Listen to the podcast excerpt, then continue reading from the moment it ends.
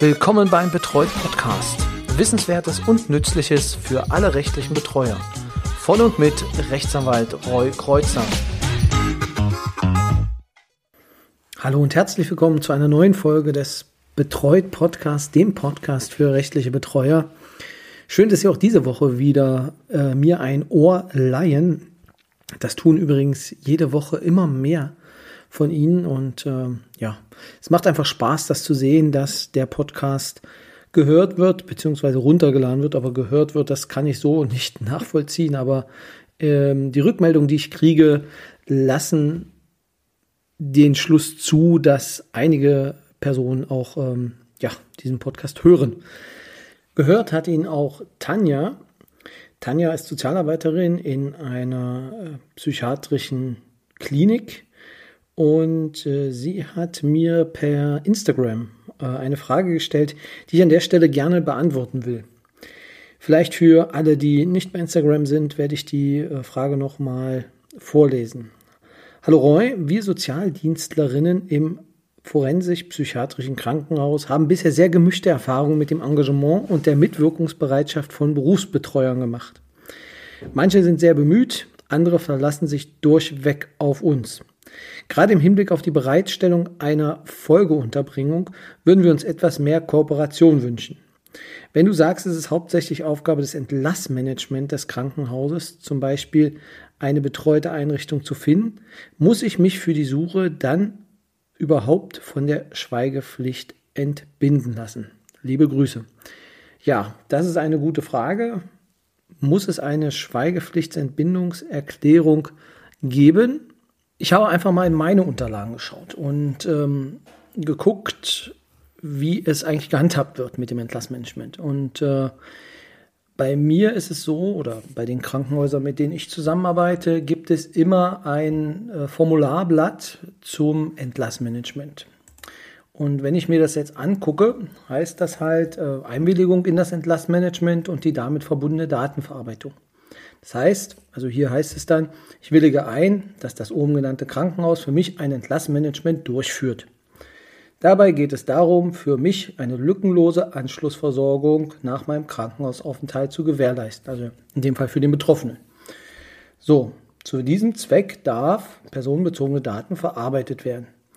Jetzt ist die Frage, was man unter einer Schweigepflichtsentbindung noch mehr versteht als das, was dort eigentlich drinsteht. Ähm, Im Prinzip sage ich der Klinik und das zweite, der zweite Punkt ist dann, was die Kranken- und äh, Pflegekassen angeht, geregelt. Also aus meiner Sicht ist das eine ähm, Schweigepflichtsentbindung, indem ich sage, das Entlassmanagement soll sich bitte darum kümmern. Ich kann da natürlich jetzt auch Nein ankreuzen, wenn das der Fall wäre.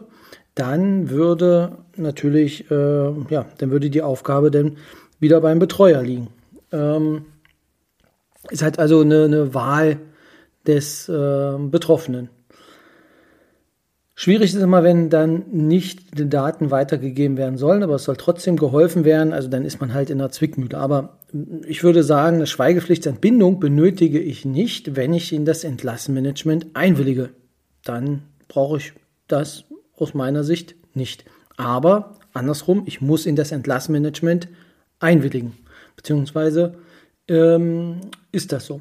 Also es ist vorgeschrieben, dass es dieses Entlassmanagement gibt äh, in der Klinik aber es ist halt ähm, fakultativ. Ja, jetzt weiß ich nicht, ob die Frage damit beantwortet ist. Aus meiner Sicht, wie gesagt, braucht man denn äh, keine Schweigepflichtsentbindung, es sei denn, ich übersehe jetzt was, aber dann einfach nochmal kurz schreiben und dann kann ich da vielleicht nochmal drauf eingehen.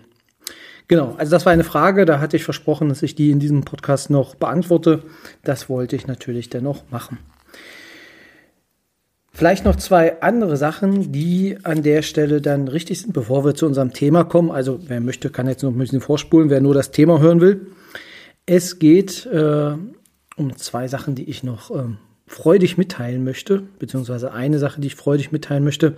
Und zwar gibt es seit, dem, seit der letzten Woche eine Zusammenarbeit zwischen mir und der Butler, also ProSozial der Butler Software. ProSozial hat für die Betreuer eine Homepage eingerichtet, also vor allem für Einsteiger. unter www.einstieg-berufsbetreuung.de. Also wir verlinken natürlich nochmal in den Show Notes. Dort kann man ähm, so erste Informationen ähm, finden, wie man eine Betreuung beginnt.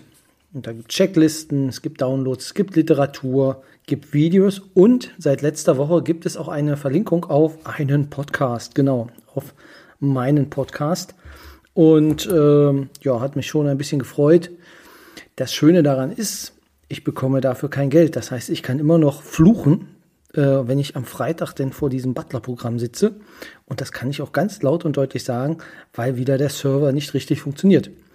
Genau, aber ähm, dadurch kommen natürlich jetzt hoffentlich ein paar mehr Leute zu diesem Podcast und äh, ja, können Fragen stellen und können vielleicht von den Sachen, die ich erzähle, profitieren. Genau. Also wer das mal selber nachschauen möchte, www.einstieg-berufsbetreuung.de.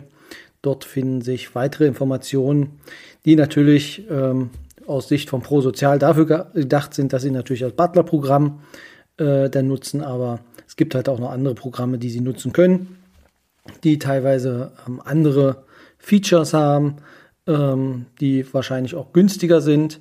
Aber ja, ich glaube, wenn man einmal beim Butler hängen bleibt, ähm, dann will man die Funktion, die er hat, nicht missen. Aber wie gesagt, soll keine Werbung sein.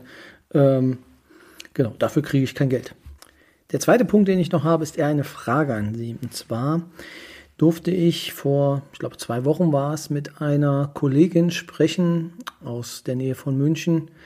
Und es war ein sehr, sehr schönes Gespräch. Wir konnten uns ein bisschen austauschen, ähm, wie dort die Geflogenheiten sind, ähm, was ist, ja, wie dort an gewisse Sachen rangegangen wird. Also da bin ich immer sehr gespannt drüber und freue mich auch immer, wenn das klappt, der Austausch. Auf jeden Fall ähm, sind wir dann im Laufe des Gesprächs dahin gekommen, ob es nicht vielleicht Sinn macht, wenn man einen ja, virtuellen deutschlandweiten Betreuerstammtisch einführt. Jetzt muss ich zugeben, ich weiß nicht, ob das von einigen der Verbände schon ähm, ins Leben gerufen wurde. Ansonsten wäre jetzt mein Aufruf, ob wir vielleicht ab ja, Januar würde ich das gerne ähm, implementieren. Ab Januar einmal im Monat einen ähm, Stammtisch haben, der ja virtuell vielleicht zwei Stunden andauert und äh, der vielleicht dann immer unter einem Thema steht, wo, und das sind jetzt alles grob Gedanken, die können noch ausformuliert werden, wenn es überhaupt ein Interesse daran gibt, aber wo denn ähm, in so kleinen ähm, Themenblöcken auch Fälle vorgestellt werden können, die dann äh, ja, durch die anderen beantwortet werden, beziehungsweise diskutiert werden können und äh, man dann zu einer Lösung findet. Also ich dachte so an, ähm, ja, meinetwegen zwei Stunden, ähm, vier Fälle, die man dann a 15 Minuten diskutiert, beziehungsweise danach dann noch ähm, eine Stunde entweder frei oder zu einem Thema, was man hat, dann ja noch diskutiert. Das war so, das ist so die Grundidee. Ähm, es würde mich jetzt freuen, beziehungsweise ich würde es mir wünschen, dass es irgendwie ein Feedback gibt, ähm, ob jemand daran Interesse hat und ob jemand da auch dabei wäre. Ist ja nicht verpflichtend, wäre kostenfrei, einmal im Monat ähm, sich dann ja zu treffen und ein wenig auszutauschen. Ja, eine Rückmeldung, wie gesagt, entweder per E-Mail an info@betreut.de an äh, auf, in, auf Twitter, auf Instagram irgendwie ein kurzes, äh, gerne einen Stammtisch oder irgendwas, damit ich weiß, dass es dafür ein Interesse gibt und dann würde ich das versuchen einzurichten. Und ja, ich erreiche sie denn schon, damit sie auch teilnehmen können. Genau, aber nun kommen wir zum heutigen Thema. Das, das heutige Thema ist die, das Genehmigungserfordernis bei einer Kündigung, bei einer Wohnungskündigung. In der Regel ist es ja so, dass ähm, man immer versuchen sollte als Betreuer, dass eine Kündigung eines Wohnraumes durch den Betroffenen erfolgt. Das heißt, wenn er umziehen möchte oder ähm, ja, wenn er sich räumlich verändern will, dann sollte er die Kündigung auch immer unterschreiben. Ähm, hat es jetzt bis jetzt noch nicht, dass es ähm, einen Einwilligungsvorbehalt diesbezüglich gab ich weiß nicht, ob es einen notorischen Menschen gibt, der notorisch äh, Wohnungs, also Wohn Mietverträge kündigt, kann ich mir nicht vorstellen. Aber deswegen gibt es die Möglichkeit, dass natürlich dann auch die Kündigungen durch die Personen selbst erfolgt. Also falls Sie so einen Fall haben, dass jemand dann ständig seine Mietwohnung kündigt, wäre das sehr interessant zu hören, ob es das wirklich gibt. Also die Konstellation könnte ich mir wirklich vorstellen, aber also mir ist es nicht bekannt, dass es, dass es das gibt. Aber gut. Also meistens ist es dann so, wenn wir das Genehmigungserfordernis brauchen, dass die Person nicht mehr in der Lage ist, seine Wohnung äh, oder, oder ihre Wohnung selbst zu kündigen, weil ich glaube, das ist auch der Standardfall, die Person dann ähm, ins Heim oder in eine, ein, ein, eine Einrichtung muss, die stationären Charakter hat und dadurch die Wohnung nicht mehr halten kann. Und der nicht in der Lage ist, auch ähm, sich zu äußern oder natürlich die Wohnung nicht aufgeben will. Nun ist die Wohnung, das hatte ich glaube ich letztes Mal schon gesagt, ein grundrechtlich stark geschütztes Gut. Und das soll auch so bleiben. Und deswegen bedarf es dieser Genehmigung, dass denn der Betreuer nicht einfach sagen kann, okay, ich kündige deine Wohnung, zumal in einigen äh, Regionen, Hamburg, Köln, München, Berlin, das ja bares Gold ist, eine Wohnung zu haben und teilweise bei älteren Personen, gerade mit Mietverträgen, die noch ähm, ja, so steinalt sind, dass man sich über den Mietzins äh, einfach nur verwundert die Augen reibt. Und damit dem Betreuten halt kein Schaden entsteht durch die Kündigung, ist dann immer noch eine weitere Instanz anzurufen, in dem Fall das Gericht, die dann prüft, ob der Betreuer das auch im Sinne des Betroffenen macht. Genau, wie läuft das jetzt? Gibt natürlich eine Norm dafür. Wem fällt sie ein? Richtig, 1907 BGB. Den schauen wir uns jetzt einmal gemeinsam an. Was steht dort? Zur Kündigung eines Mietverhältnisses über Wohnraum, den der Betreute gemietet hat, bedarf der Betreuer der Genehmigung des Betreuungsgerichts. Gleiches gilt für eine Willenserklärung, die auf die Aufhebung eines solchen Mietverhältnisses gerichtet ist.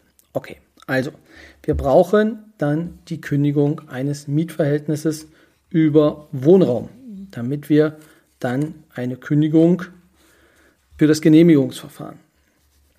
Das heißt, der Betroffene hat selber nicht eingewilligt, wir sind jetzt dran und wollen kündigen. Das bedeutet, wir gucken als erstes mal, ist es denn überhaupt ein Mietverhältnis über Wohnraum? Und äh, da gibt es immer beim, bei den Heimen äh, die Thematik, ist das jetzt ein äh, Wohnraum oder ist das ein äh, anderartiger Vertrag und gilt denn hier die Genehmigungs, äh, das Genehmigungserfordernis des Gerichts? Und ähm, ja, es ist halt ein gemischter Vertrag, der allerdings auch Bestandteile des Wohnmietvertrages äh, ja, hat. Wer entscheidet das dann? bei Gericht. Es ist nicht der Richter, sondern es ist der kleine Richter, und zwar der Rechtspfleger, da das Ganze halt nicht unter einem Richtervorbehalt steht, also unter Genehmigungspflicht des Gerichts, aber nicht äh, von einem Richter bestätigt werden muss. Was passiert denn als nächstes? Das heißt, Sie schreiben ans Gericht und sagen, ich würde gerne die Wohnung in der Rosa-Luxemburg-Straße zum Beispiel kündigen und das Gericht kriegt den Antrag und daraufhin wird die Person angehört, deren Wohnraum sie kündigen wollen. Schönste, was passieren kann, ist, die Person ist auch der Meinung und sagt, okay, ich möchte, dass diese Wohnung auch gekündigt wird. Das ist jetzt der Idealfall.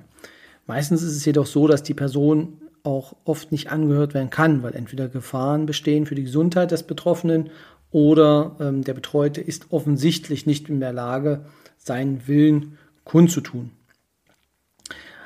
Normalerweise muss sich der Rechtspfleger davon erstmal ein Bild machen und äh, sagen, okay, so und so sieht's aus. Das ist also jetzt der Wunsch des Betroffenen. Dafür ist ja die Anhörung dann da. Aber damit natürlich die Rechte des Betroffenen, auch wenn er nicht angehört wird, gewahrt bleiben, gibt es den sogenannten Verfahrenspfleger. Der Verfahrenspfleger ist dafür zuständig, dass in diesem Verfahren alles ordnungsgemäß abläuft und dass der Betroffene, der vielleicht ja nicht in der Lage ist, seinen Willen klar zu äußern oder aufgrund seiner Erkrankung einfach nicht klar darstellen kann, dass er die Wohnung behalten möchte, beziehungsweise ähm, seine Interessen so zu vertreten dem Betreuer gegenüber, dass er jemanden zur Seite gestellt kriegt. Also ein Anwalt quasi gegen den, in dem meinem Fall sogar gegen den Anwalt. Aber es muss kein Anwalt sein. Meistens ist es äh, bei uns ist es ähm, die Behörde, die Betreuungsbehörde, die dort bestellt wird und dann prüft im Rahmen äh, des Verfahrens, ob also welche Interessen der Betroffene hat und äh, ob er in der Lage ist, das auch alles so einzuschätzen und ja, dass er dann auf, dass auf jeden Fall gesichert werden kann, dass der Betreuer nicht gegen die Waren oder gegen die Interessen des Betroffenen verstößt. Das heißt nicht, dass das die Interessen sind, die er äußert, aber es sind halt die Interessen des Betroffenen. Das ist ein ganz, ganz weites Feld und da gibt es natürlich auch ganz, ganz viele Fälle, die wahrscheinlich dann negativ ausgehen. Aber an der Stelle muss, muss man einfach festhalten, dass es die Möglichkeit gibt des Verfahrenspflegers. Davon kann abgesehen werden, aber nur wirklich in Ausnahmefällen. Wird die Person jetzt quasi aus der Wohnung rausgenommen durch sie und soll in ein Heim, braucht es meistens noch ein ärztliches Attest, ein Gutachten. Also davon wird meistens immer Gebrauch gemacht, indem sich halt äh, so ein bisschen ergibt, das Krankheitsbild ähm, und ja, warum die Person jetzt auch dann quasi in die Einrichtung muss, beziehungsweise warum sie nicht zu Hause leben kann. Also das ist eher die, die, die Grundbedingung es muss eigentlich alles probiert werden, dass die Person zu Hause weiter leben kann, aber wenn es nicht mehr geht, genau, dann äh, muss das der Arzt auch entsprechend bestätigen. Also da kann ich Ihnen aus der Praxis sagen, teilweise sind das zwei Sätze, in dem steht, die Person ist dementiell erkrankt und ein äh, weiteres ähm, Leben in der Häuslichkeit ist nicht möglich. Teilweise bestehen die ärztlichen Atteste daraus. Also da müssen Sie jetzt nicht so denken, dass da ähm, seitenweise ausgeführt wird. Ist auch immer die Frage, wie klar ist die Erkrankung oder auch gibt es Verwandte, die natürlich dann andere Interessen vielleicht verfolgen, dass die Person noch zu Hause bleibt.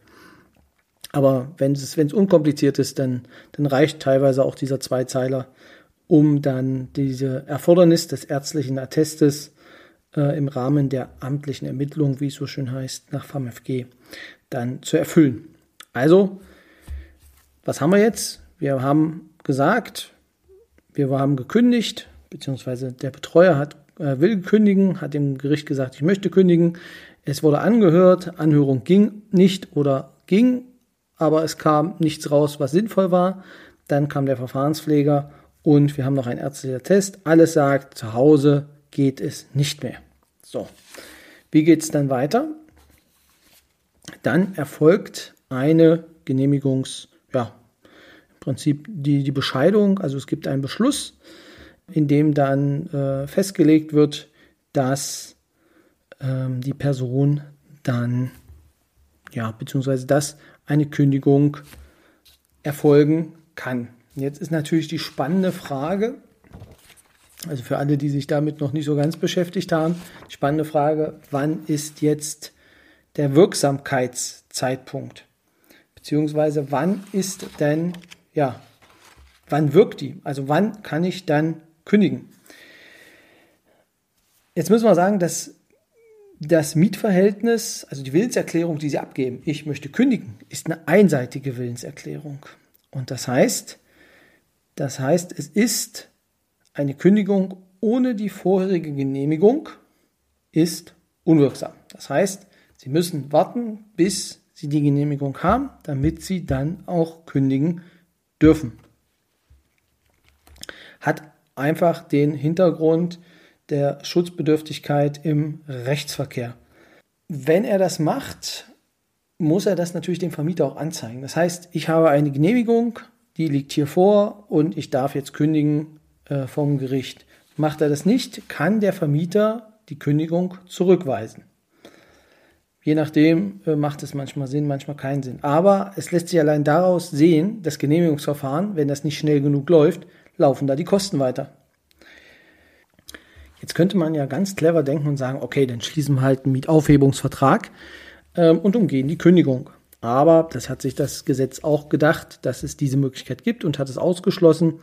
Das heißt, bei diesem zweiseitigen Rechtsgeschäft, das heißt, zwei Leute sagen, wir wollen, dass dieser Vertrag beendet wird, die beiden ähm, können natürlich diesen Vertrag aufheben, aber es braucht trotzdem der Genehmigung. Die Genehmigung kann es halt vorab geben, das heißt, es gibt bereits die Genehmigung zum Aufhebungsvertrag. Dann kann natürlich direkt mit dem Zeitpunkt, wo die beiden denn den Aufhebungsvertrag schließen, ist er dennoch wirksam.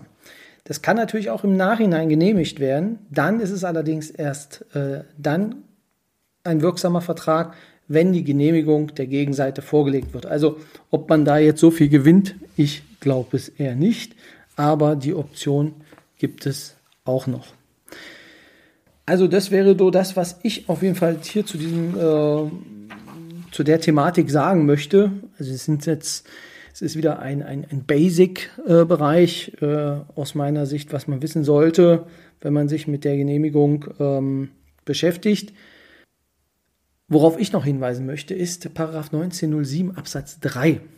Ich äh, trage den auch nochmal vor, zu einem Miet- oder Pachtvertrag oder zu einem anderen Vertrag, durch den der Betreute zu wiederkehrenden Leistungen verpflichtet wird, bedarf der Betreuer der Genehmigung des Betreuungsgerichts, wenn das Vertragsverhältnis länger als vier Jahre dauern oder vom Betreuer Wohnraum vermietet werden soll. Das heißt, jetzt könnte man, wenn man sich das genau durchliest, denken, okay, ich brauche ja dann eigentlich für jeden Mietvertrag einen, eine Genehmigung. Nee, das ist nicht so, denn das ist nur in den Fällen so, wenn es länger als vier Jahre dauert. Jetzt könnte man auch wieder denken, okay, das heißt, ich muss denn nach drei Jahren ausziehen, aber Kern, der Kerngedanke ist hier, es soll der Betroffene nicht zu lange gebunden werden an Verträge, sondern nur, ja, in dem Fall vier Jahre oder maximal vier Jahre. Aber ein Mietvertrag, den Sie normal abschließen mit gesetzlicher Kündigungsfrist, läuft quasi nach der Kündigung nur drei Monate weiter. Das heißt, er fällt unter diesen Bereich halt nicht rein. Das reicht für heute aus meiner Sicht. Ich danke wieder fürs Zuhören. Wir, ja, vielleicht, vielleicht sehen wir uns Anfang des Jahres nochmal, was den Betreuer-Stammtisch angeht. Äh, geben Sie mir Ihre Rückmeldung. Ansonsten hören wir uns hoffentlich nächste Woche wieder. Ich freue mich drauf und ja, bis demnächst. Machen Sie es gut.